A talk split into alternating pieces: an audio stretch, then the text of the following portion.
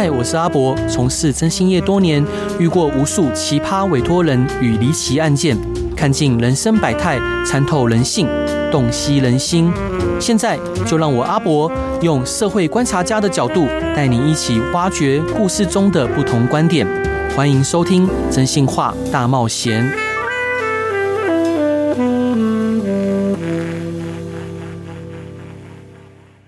各位亲爱的听众朋友，大家晚上好，欢迎回到飞碟电台，收听由我征信社阿仔主持的《真心话大冒险》。今天我们要访问的是一位资深媒体人，曾任台湾中国电视公司的记者。近年来从事有关新论述的研究与建构，现为自由作家。他透过所撰写的新书《第三进化》，告知台湾民众，我们的社会其实拥有很棒的思想与认知的优势。我们应该利用这一种专属台湾的优势，站稳世界，展望未来。让我们一起热烈欢迎周柏涛周老师，老师欢迎您。啊，您好。老师想请教您，可不可以请您介绍一下这本书《第三进化》？这是一本什么样的书？可以给大家带来什么样的视野呢？嗯，您好，我想这本书呢可能比较特别一点，嗯啊，因为它是一本思想性的书籍。对，那主要是针对我们现在快速变化的大环境。嗯，那不管说是从台湾内部到国际情势。这几年呢，发生了很多的大事情，嗯，而且都是让人非常惊讶的大事情，对啊。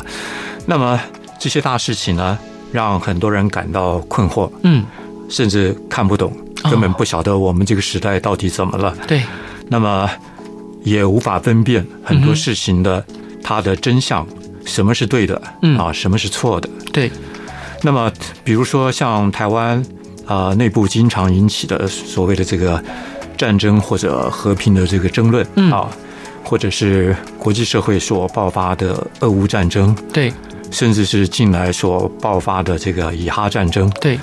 那么到底哪一边是对的？嗯哼。那么我们应该要怎么去判断？嗯。那其实这些问题所发生的背后呢，我们如果仔细的去观察，它其实是有一些固定的套路。对。那背后好像。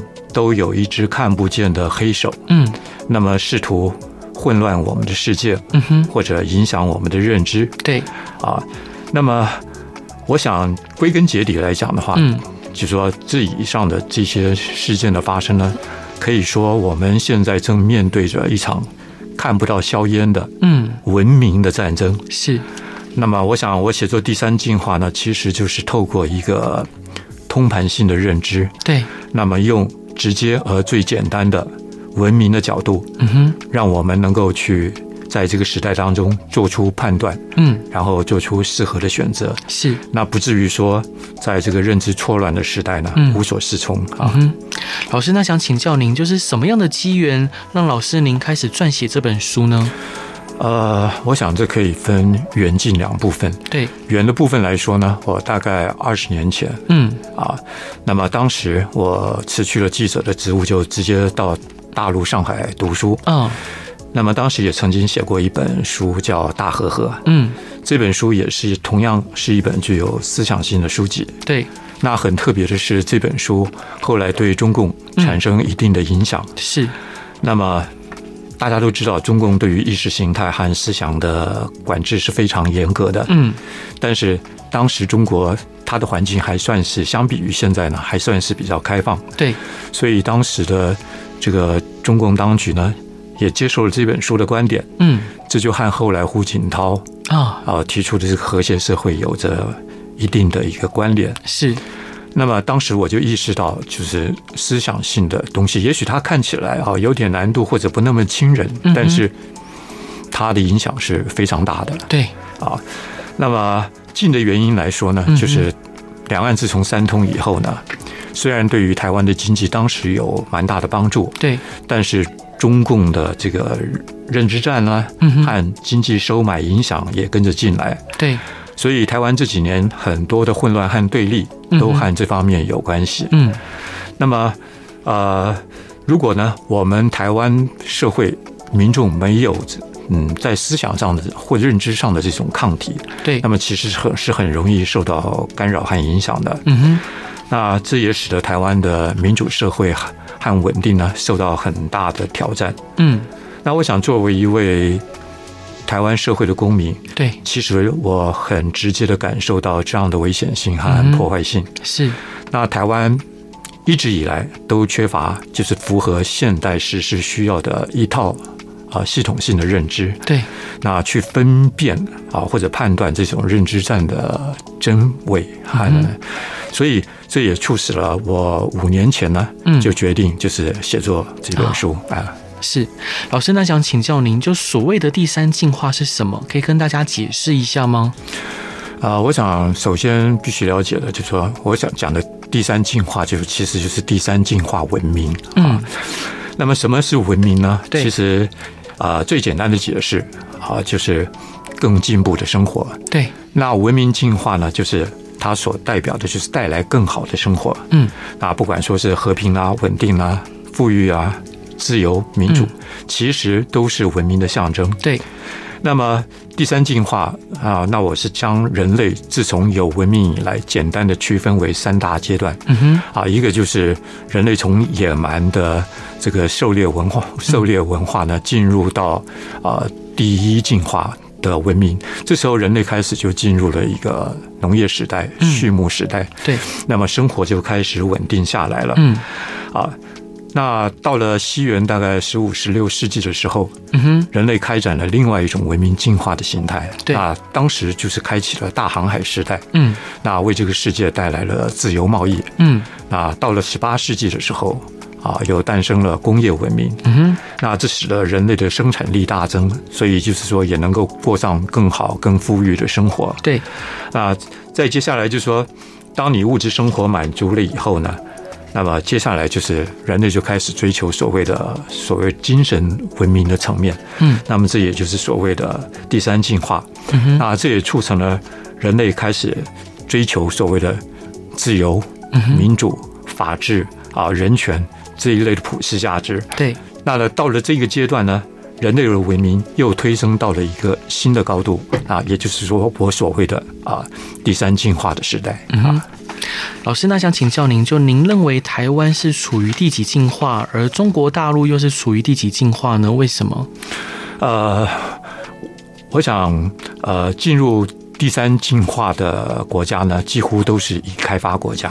对，那么他们都有着一些共同的特质。嗯哼，比如说民主自由啦，嗯啊，国民。所得很高啦，啊、oh. 啊，那么热爱与维护和平啦，啊，mm -hmm. 啊，那具有人文的关怀啦，啊，mm. 那如果以台湾来看的话，那我想很明显的就是就以上的这些特质特质来讲的话，嗯、mm.，台湾已经是名副其实的第三进化国家，是因为台湾符合以上所有的条件，嗯、mm.，那么事实上，台湾从七十多年前，嗯、mm.。啊，国民党撤退到台湾来，是啊，到今天一共有超超过了七十年。对，那我们如果以三十年为一个阶段的话，嗯，那那那么前面三十年呢，台湾可以说是第一进化时代，是也就是农业时代。嗯，那么当时的台湾是比较贫穷落后的。对，那么到了第二个三十年，台湾的经济经济呢开始起飞。嗯，那进入了工商业时代。是，那么的。过了这三十年了，那到了最近这十几年，嗯，台湾不但已经成为一个高度民主自由的国家，嗯哼，同时也进入了已开发国家，是，所以这时候的台湾，这样就完完全全的是一个第三进化的国家。嗯嗯。那么相对于中国大陆来说呢，在毛德，就我们也可以用三十年来做一个分界啊。那么。毛泽东所统治的三十年，嗯，那中国大陆它是标准的农业时代，对，啊，也可以说是全世界这个经济最贫穷、最落后的地方，对，啊，那么等到邓小平的改革开放之后呢，大陆开始从这时候开始，它迈向第二进化，对，啊，那么它的经济呢？开始就是创造创造了奇迹，嗯哼，那中国民众呢也开始脱离贫穷，是，那同时它更成为世界工厂啊，嗯，啊，但是到了最近这十年，中国大陆又又产生了一个新的变化，嗯，原本大家希望就是说他们能够跟其他的文明文明国家一样，就是循着他们的文明进步脚步，由第二进化进入第三进化，也就是说大家所希望看到的和平转变，对，成为一个。民主自由的国家，嗯，但是呢，这十年啊，嗯，大陆非但啊啊没有向前进化，是反而它不断的倒退。对，那现在的大陆呢，反而可以这么讲，它由第二进化倒退回到第一进化。嗯哼哼。所以我们看到毛泽东时代那种第一进化很多的特质又回来了。是啊，不管说是啊。强调和资本主义的对抗啊，嗯啊，或者说呃是政治挂帅啦，对。啊，那么这些呢都可以说是它文明倒退的一个象征。嗯，那随着它文明倒退，我们就会发现中国大陆它的发展开始变糟糕了啊，是。开始的开始也跟着倒退，对，所以它的经济快速的下滑，对，那么很多的外资呢也撤出了，嗯，那失业率呢那更是惨不忍睹啊，是。老师，那想请教您，就是为什么您选择以文明进化的角度来探讨台湾面临的挑战？您觉得这样角度看待台湾有什么样的重要性与帮助呢？呃，我想这个问题很有意义啊。嗯，那么虽然台湾成为第三进化国家，对，但是因为台湾从农业国家，嗯，到现在的已开发国家、文明国家，是只有短短的七十年，对，它的进步。这个本身在人类的一个进化、文明进化史来讲，这是这这真的是一个奇迹。对。啊，但是因为进步的速度太快了，嗯，它和西方经过数百年进化的这个文明国家相比呢，嗯哼，那可能就是因为进化的太快，所以很多地方它并不是很扎实。嗯，那如果我们以进化的结构来说，台湾虽然有很多的民众，他的思想观念啊，已经进入了第三进化，对。但是同样的，也有很多的民众，他的价值观依然停留在第二进化，嗯哼哼，甚至是第一进化。是停留在第二进化的民众，他会认为，哎，经济最重要，其他我不管。哦，是对。那么第一进化就是说，他可能就是有比较浓厚的这种政治意识形态的这种选择倾向啊。嗯。那么以中共认知作战来说的话，那我个人认为。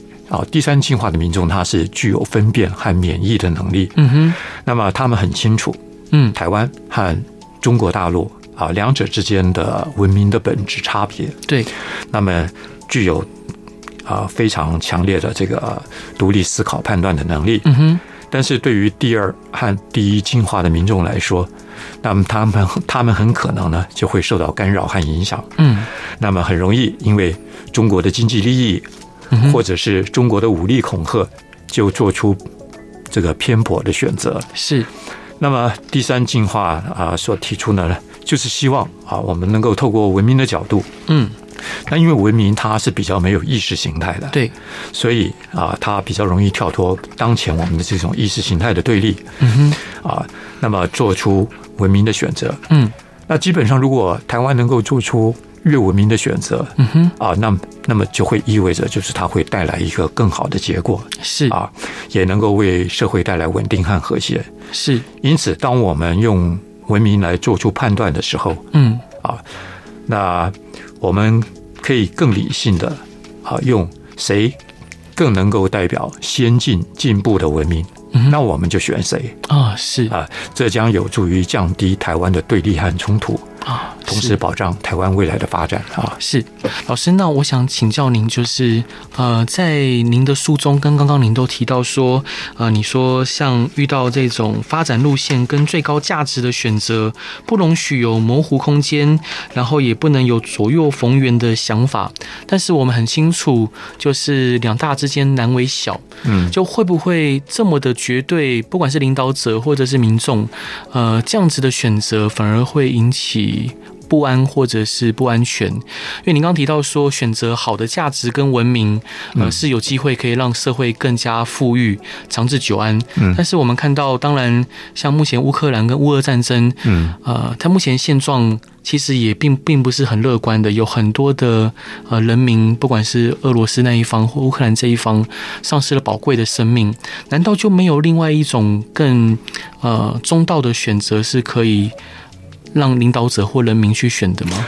我想大家一直以为哈，就是两种的文明体系是一种二元性的选择。对，那我认为它并不是一种二元性的选择。嗯，它是一种文明阶段的选择。是啊，就是说它不是一种二元性的选择，也就是说它是进步和倒退的选择。嗯，啊，它不是黑或白，是，它是你要往前或者往后的选择。嗯嗯嗯，也就是说，更文明的选择，它代表着就是说是一种视野的提升。对，啊，还有想法成熟度的提升，所以它就会走向一个文明的选择。对，那么反之呢，就是。呃，如果说它不是一种文明的选择的话，它可能就是一种情绪性的，嗯哼，它不是理理性的，它就是情绪性的，对，或者就是说啊，我可能看你不爽，或者就是说我就是喜欢他，嗯，啊，那这种非理性的选择的话，它很容易受到影响，因为他做的并不是一个进步的选择，是。啊，或者说他很容易在这其中当中夹杂个人的情感和对立的情绪在里面，对，啊，所以就是。啊，文明的话，它基本上它代表着就是，就是说你能够用更高维度的视野，嗯哼，啊，你能够做出一个清晰而理性的判断，嗯，也就是说，它相对来讲是比较正确的。哦，是对。当你选择一个正确的道路的时候，嗯，那其他好的发展很自然的就会跟着来到啊。是，感谢老师的分享。我们先来进一段广告吧。Hello，各位亲爱的听众朋友，大家晚上好，欢迎回到飞碟电台，收听由我征信社阿仔主持的《真性话大冒险》。今天邀请的来宾是敢于创新并深入理解议题的学者周柏涛周老师，老师欢迎你。你好。然后老师出了出版了一本新书，书名叫做《第三进化》，是由时报出版的。老师想请教您，就是您在书中提到中国模式、第二进化的外衣、第一进化的本质，所以你又提到说中国所推出的一带一路，您是如何看待这个事情的？可以跟大家聊一下吗？呃。我我记得我太太在帮我对书的时候，嗯，那她看到我写的这一句啊，第二进化的外衣，第一进化的本质是啊，她特别赞赏了一下，嗯，因为她说就好像是画龙点睛，啊，点出了就是说这整个“一带一路”啊的一个本质啊。对，那么中国之所以推出“一带一路”呢，啊，这和中国在能够进入第二进化啊，那经济快速的发展。累积大量的财富，嗯，还有经济和工业的实力啊，大幅提升有很大的关系。那么，中国大概在十年前啊，开始透过“一带一路”，嗯，对国际提供所谓的中国模式。对，啊，这个中国模式其实说白一点了啊，那么就是中国它对世界提供中国走向富强的道路。嗯，但是同时呢，中国也开始输出它的意识形态。嗯哼。那么刚开始“一带一路”推出的时候非常盛大啊，嗯、那所有的包括欧美、日本都吓了一跳。对啊，但是“一带一路”推出到今今年啊，应该是我记得好像前几天他们才举办十周年的峰会。嗯啊，那么对于“一带一路”的这个评价呢，也开始大量的出现。嗯，那多半呢是属于比较负面的评价。嗯，那许多参加。啊，“一带一路”的落后小国，嗯，啊，因为“一带一路”啊，落入了所谓的债务陷阱，对，也他们到最后，嗯，都负担不了这个沉重的债务利息，嗯，甚至必须出让他的港口拿或者矿产，对，因此“一带一路”呢，当初打着所谓的经济繁荣的这个这个诉求，但是所输出呢，却是中共国营企业的这个腐败，嗯。那么，很多参加“一带一路”的政府官员，对，就其他这些小国的政府官员，可以说赚得盆满钵满的。嗯，但实际上，对于这些国家的经济，甚至人民的生活，其实并没有太大的帮助。嗯，所以因此，很多小国他们的官员或领导人就讲说，呃，“一带一路”嗯是当代版的这个所谓的这个殖民主义。是，那。比如说，厄瓜多尔的官员就表示，那中国希望透过“一带一路”去控制其他国家的经济。是。那马哈迪呢，就是马来西亚的总理呢，前总理呢，他也讲说，“一带一路”是所谓的新的殖民主义。对。那马尔蒂夫的总统呢，更更直接的去讲说，他们的国库呢，遭到中国“一带一路”的抢劫。啊，是。所以“一带一路”他所强调的啊，这个经济。互惠经济发展的这个利益呢，它其实并没有实现，嗯、反而更多的它所流落的流露出来的呢是，呃，第一进化的掠夺、侵略的本质。对，所以这也导致就是说，其他国家参加的意愿越来越低。啊，这也是为什么他前两天办的那个十年的峰会跟十年前比起来已经不可同日而语。哦、是。啊，那当然这也就是我为什么会称说“一带一路”它是第二进化的外衣，嗯，第一进化的本质，嗯哼，因为它很真实的反映了中国当前。它从第二进化退回到第一进化的真实的文明状态。是，哎，老师，那您在书中有提到修昔底德陷阱，那您觉得两岸的这个区域会发生战事吗？在未来的十年内？我想修底修昔底德陷阱哈、啊，是，呃，它是我认为是一个假议题，是假议题，对，嗯，就是它是就是说两个国家处在。啊、呃，同一个文明进化阶段，也就是比较低度文明进化的阶段，嗯、是。它可能它就会爆发战争，嗯，因为它第一进化的国家，它所最在意的，就是说它的领土，嗯，它的主权，对，它强调民族主义，强调国家光荣，嗯啊，所以他希望不断的扩张它的领土和它的影响力，对。那但是对于比较高度文明的国家，嗯啊，那他们会觉得说。我干嘛一定要透过战争？是我透过经济可以取得我所想要的东西，我透过科技经济的进步创造我想要的东西。对，所以我不需要去争夺领土。嗯，那不需要争夺领土还是什么？那么就代表着就是说我很多资源的取得是就不需要啊。透过战争的手段，嗯，啊，因此就是说，就是当越进入文明阶段的时候，对，它这种休息、休息底的陷阱，嗯，啊，其实是在淡化，嗯哼，那当然更不要说你进入了一个高度文明，是。啊，就是所谓的自由啊、民主、人权的这个时代，嗯，那你就更不可能发生战争了。为什么？你当你进入这个阶段，你要发动任何一场战争，首先不同意的就是你国家的。民意代表，对，他们绝对不会允许你轻易发动战争，除非他们遭遇到侵略。是，这也是为什么民主文明国家几乎没有主动发生战争的，是发动战争。嗯啊，那么这是因为他们本身就有这样的一个平衡的机制。嗯，所以修昔底德陷阱，我认为它只存在于所谓的。第一进化，因为它只能透过战争解决问题。是，当你有更多元的手段去解决问题的时候，比如说你透过经济啊，透过协商啊，透过谈判啊，透过利益交换啊，对，啊，那还有就是说，透过这个大家本身啊，对于文明的这种集体的共识，都不认为就是说我们要去发生战争才才能够去解决，所以。在二次世界大战以后，我们发现英国它的霸权转移的时候，对，它是很和平的，因为他自己知道，就是说在综合的力量，那不是只有所谓的军事实力，它在经济还有文明的力量，文明。这个普世价值这方面都已经就是说和美国有差距的时候，嗯，他很自然的，他把这他的霸权让出来，对，他想争，他也没有这个实力啊，嗯，所以我认为，我认为这个谈这个修昔底的陷阱呢，嗯，如果我们用一个更高的文明维度去看的话，是。啊，那么其实我认为修昔底的陷阱它并不存在，并不存在。对，是。那按照老师您刚刚的观点，就是如果今天呃两个国家或者是呃民主国家或文明国家之间比较不会发生战事，那我们如果能协助中国大陆更加的文明、更加的民主自由，是不是对我们台湾也有保障呢？这是肯定的。是。那我想这也是现在嗯啊和台湾。政府未来的一个方向，对，我们就说我们很希望带动中国大陆文明的进步。没错，对，因为当你就是说有了这个文明的意识之后，嗯，好，那你就会脱离所谓的民族主义，是，而且你会开始有独立的思考，对，而不是政府灌输你什么你就接受什么，对，啊，那那这时候呢，就是当人民开始有了自己独立自主判断的时候，嗯。他们认，他们就会知道，就是说，不需要去透过所谓的战争，嗯，或者去恐吓，去达成他们所需要的目的。对，那文明的话是是，就是说双方双方呢，大家都能够去心平气和的，嗯，能够针对问题啊，能能够理性的去谈。是，那么我们也希望，就是说，中国大陆将来啊，它能够进入更文明的阶段。对，两岸真正能够去展开所谓的平等啊。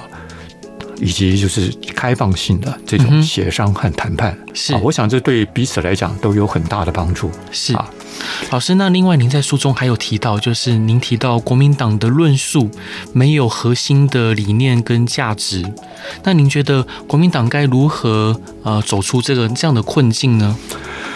呃，我想很重要的一点哈，嗯，就是国民党在和中共打交道的过程当中，对。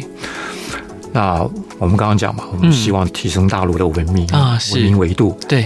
但是国民党在和中国大陆打交道的过程当中，嗯，他非但没有提升啊、呃、大陆的文明维度，对，甚至相当程度的，他受到中国大陆的影响 啊，那么他的文明维度反而降低了。嗯、是，所以我们会发现，就是说国民党后来他为什么没有办法提出提出新的论述出来？嗯。因为新的论述要配合你思想的进步发展，你要更文明，对，你才能提出更好的论述。如果你提出的一个论述是比原来更差的时候，你当然就不用不用提了。嗯嗯嗯。啊，所以这也是为什么，就是我们发现国民党他一直强调的就是说，民进党的不好啊，是。但但是你有好的论述的时候，你就可以跟民进党比好啊。嗯你为什么一定要跟民进党比不好？对。啊，或者就是就是。就在很多方面呢，你甚至就是说，有可能就是说啊，你是刻意的，就是要把民进党给拉下马来。嗯嗯嗯。但是这对台湾社会来讲，它不是一个不是一个所期待的好的发展。嗯，是。老师，那另外您在书中有提到，民众党也有类似的问题，那你觉得它的根结点在哪里？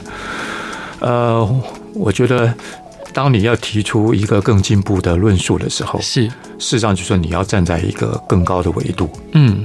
啊，所以你才能够看到清看清楚，就像你站在山顶的时候，你看到的视野是不一样的。对，啊，你就能够看到，就说啊，那个路走会发生什么样的状况，那条路走会发生什么样的状况，哪一条路可以向上，哪一条路可以向向下。对，那我想就是整体来讲的话，那我认为啊，民众党本身，他在他整体的一个。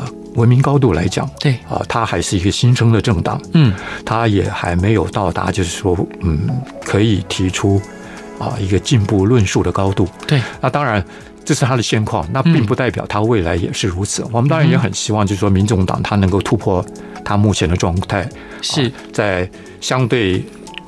呃，蓝绿的政治包袱下，他或许更没有政治包袱，也许有更大创新的能力啊。另外，就是老师您在书中有提到说，民众党的呃，他们的政治论述可能是中美等距。那您是认同这样的呃核心理念或者是讲法吗？我想表面上看起来啊，这是一种四，这就是这是一种四平八稳的说法。对，啊，可是，在当今来讲的话，嗯，啊，那。我认为是没有中美等距这一回事。真的吗？对，我认为是没有中中美等距啊，因为因为如果说当你当你想要维持中美等距的时候，嗯、有很多问题它是没有办法去厘清的。对啊，那么呃，比如说呃，像台湾现在，比如说有些那个产业呢，嗯啊，就是你如果维持中美等距的话，嗯。那你到底要选择，就是说，在中美当中，你能够争取到什么样的生存发展的空间？是，因为中美两国根本就不让你有等距的机会。你要么站在我这边，你要么站在他那一边。你要赚中国的钱，你就不要赚美国的钱。是，你就不要赚其他文明世界的钱。嗯哼。所以基本上就是说，它是整个大环境就已经决定了，就是说你很难在这里面当中等距。是，也因此就是说，我们在其中，那我们。因为是小国嘛，对，我们我们就是说，我们必须选择最符合自己切身利益的选择。啊，当没有办法，当没有办法，就是说维持等距或者站在中间的时候，对，啊，那我们就要选择有利自己未来发展的一边。嗯，当然，民众党提出这样的一个想法，因为他可能有一些支持的中间民意。是，那中间民意呢，他往往就是说，哎，我们就不要选边站。嗯，可是。有时候，或者很多时候，你是可以不选边站的。对啊，你哪一方你都不要得罪。是。可是当前我们现在所处的这个时代，因为你不是进步就是后退，嗯，所以你一定要做出你要选择进步或后退的选择。是。那也就没有所谓的。所谓的中间等距的一个选择是，老师，那我想挑战一下您的论述，哎，就是您提到说，啊，终究还是得选选边站，选择比较文明的、呃，自由的、平等的、比较符合普世价值的。嗯，那我们看到乌克兰，它其实就是在两，它就选边站了。对，那目前他们的战争，呃，当然曾经有一度看到好像有转机，但现在战争再度陷入泥淖之中。嗯，甚至有些新闻出来提到说，他们希望乌克兰。放弃部分的领土来促成和谈，那最后还是要他们牺牲利益，即使他们付出那么多人命作为代价。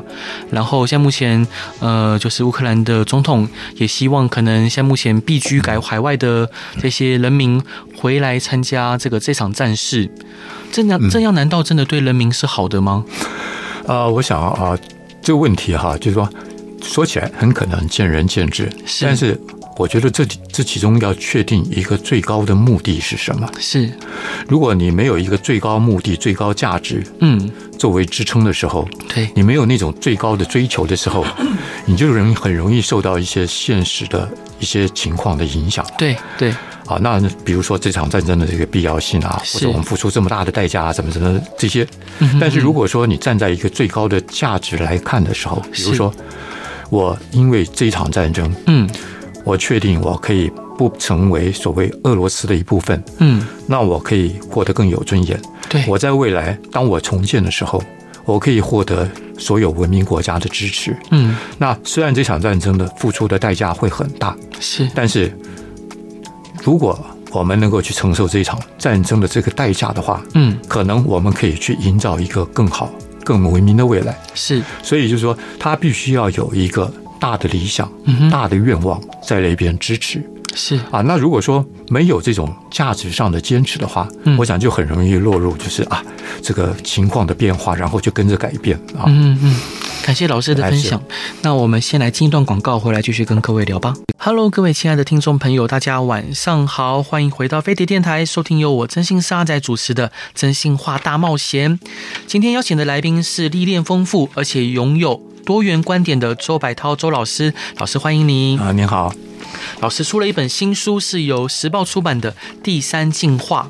那老师想请教您，就是呃，您在书中提到了中西文明的终局之战，提到了中国梦跟美国梦的差异，可以请老师分享一下您的见解吗？好，我想呃，中国梦和美国梦呢，它分别代表了当今啊两个啊、呃、主流的。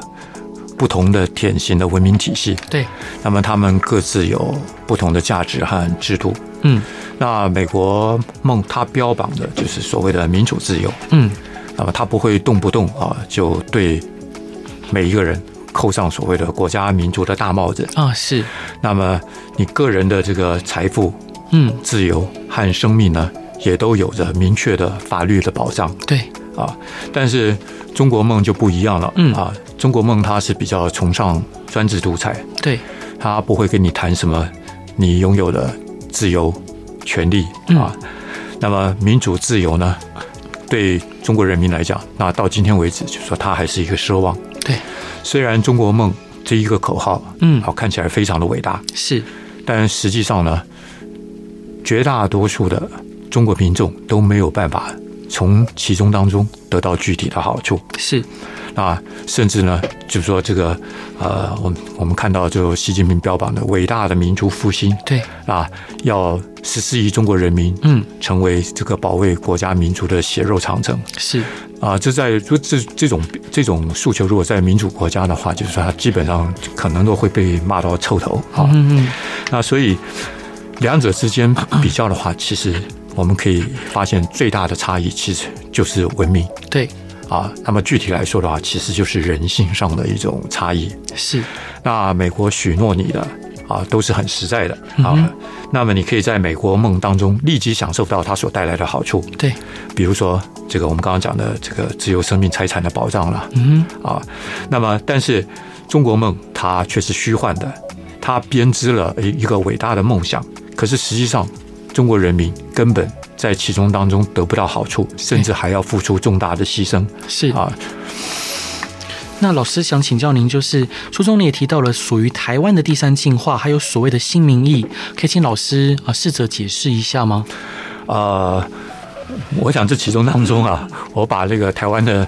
民意因为不同进化的民意，我区分为三种民意啊。嗯，那第一种是所谓的基本盘民意啊，是啊。第二种是所谓的经济选民，嗯啊。第三种是所谓的新民意，是。那所谓基本盘的民意呢，那可以说是蓝绿的铁票部队，对啊。那他们基本呃可以说是他们就是比较属性的比较偏向于第一进化的民意，对。啊，他们的意识形态呢会比较坚定啊，不容易改变。嗯、那么在国族认同上面呢啊，一者他好像比较倾向有这种大中华，嗯啊大中华认同的这种倾向啊，是。另外一种则是台湾认同，嗯。啊，那么呃。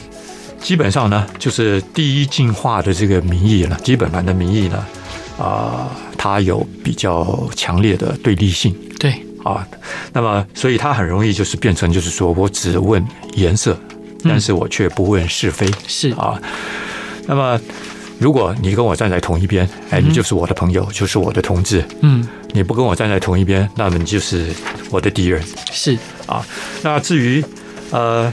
第二进化的名义就是就是经济名义，嗯，那经济名义的话，它是比较注重所谓的工商经济的发展，对啊，那相对来说的话，它的意识形态呢会比较淡薄一点，嗯，啊，那么嗯，它可以这么讲，它就包含了所谓的浅蓝、浅绿，嗯，或者说是中间民意啊，有很多都是属于这一类的，啊，就是就是所谓的。经济选民，嗯。啊，那么至于新民意呢，它就是呃所谓的第三进化的民意，是啊。那新民意跟中间跟中中间中间民意有很大的不同在于，是新民意呢，它是有独立判断的，对。所以就是说，我们常常讲说这个中间民意呢，啊不蓝不绿，对啊。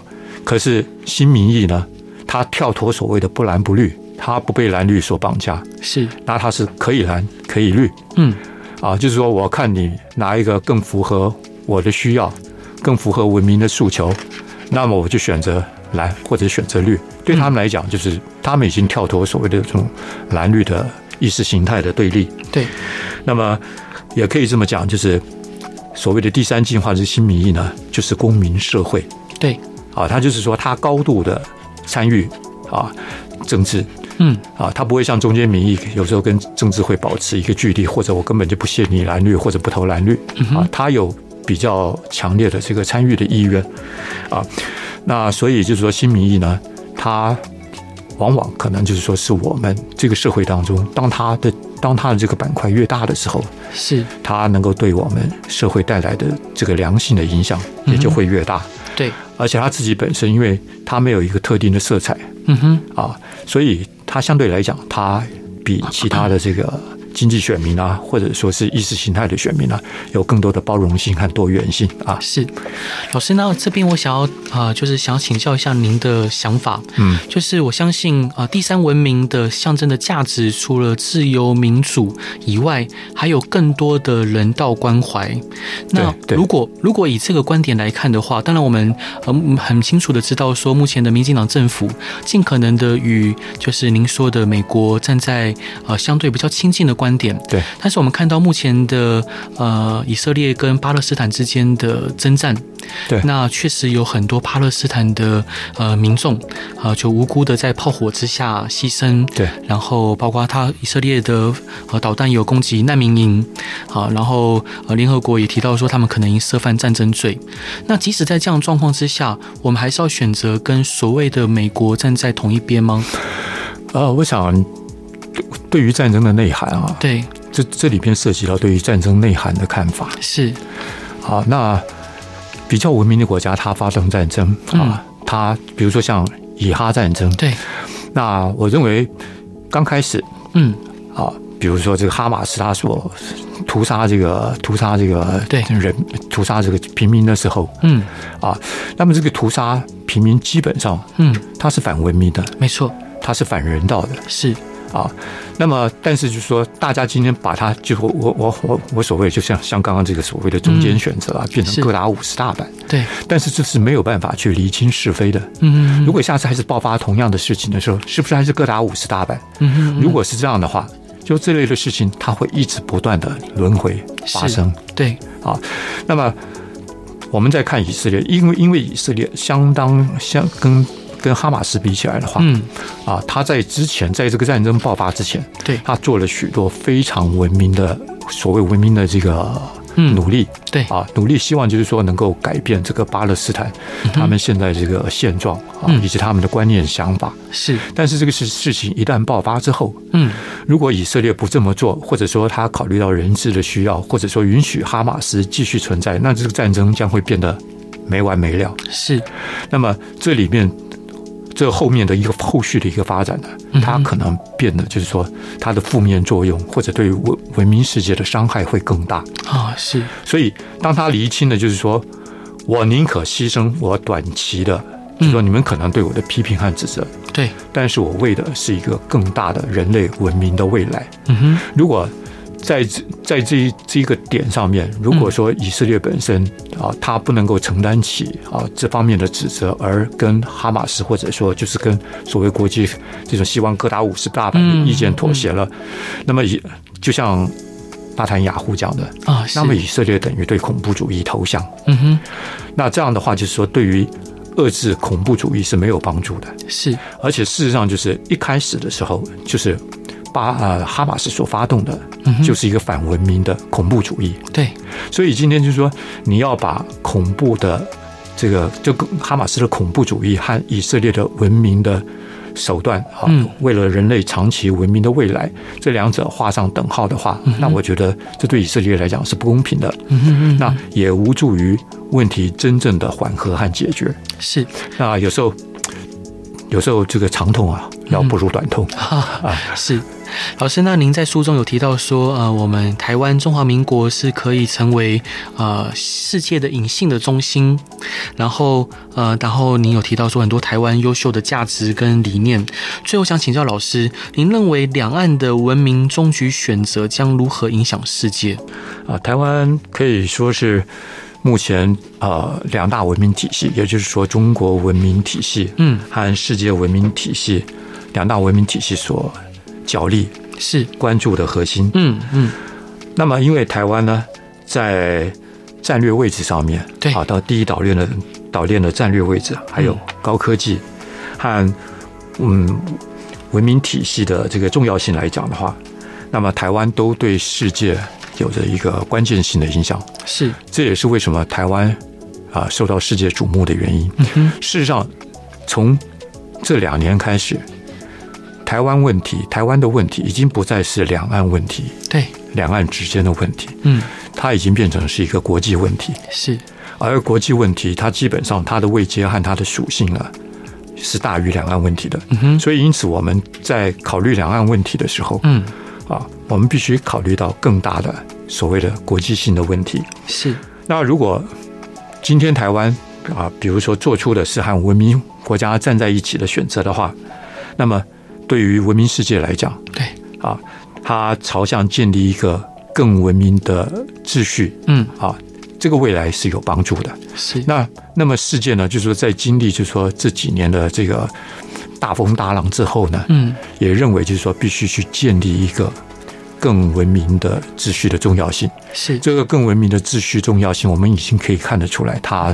把所谓的中俄、北韩这些好像就是被打成流氓国家，把它排除出去。嗯，啊，那但是哪一天他们成为民主国家，就成为这个文明国家的时候，是那世界可以再接纳他们。嗯哼，那所以可以这么讲，就是在建构一个更文明的未来的时候，嗯，台湾是不可或缺的。是，而且台湾甚至占据着一个非常关键性的地位。对，啊。不管是它的战略位置，或者说是它在 AI 或者晶片上面的这个战略资源，嗯，好，都是无可取代的。对。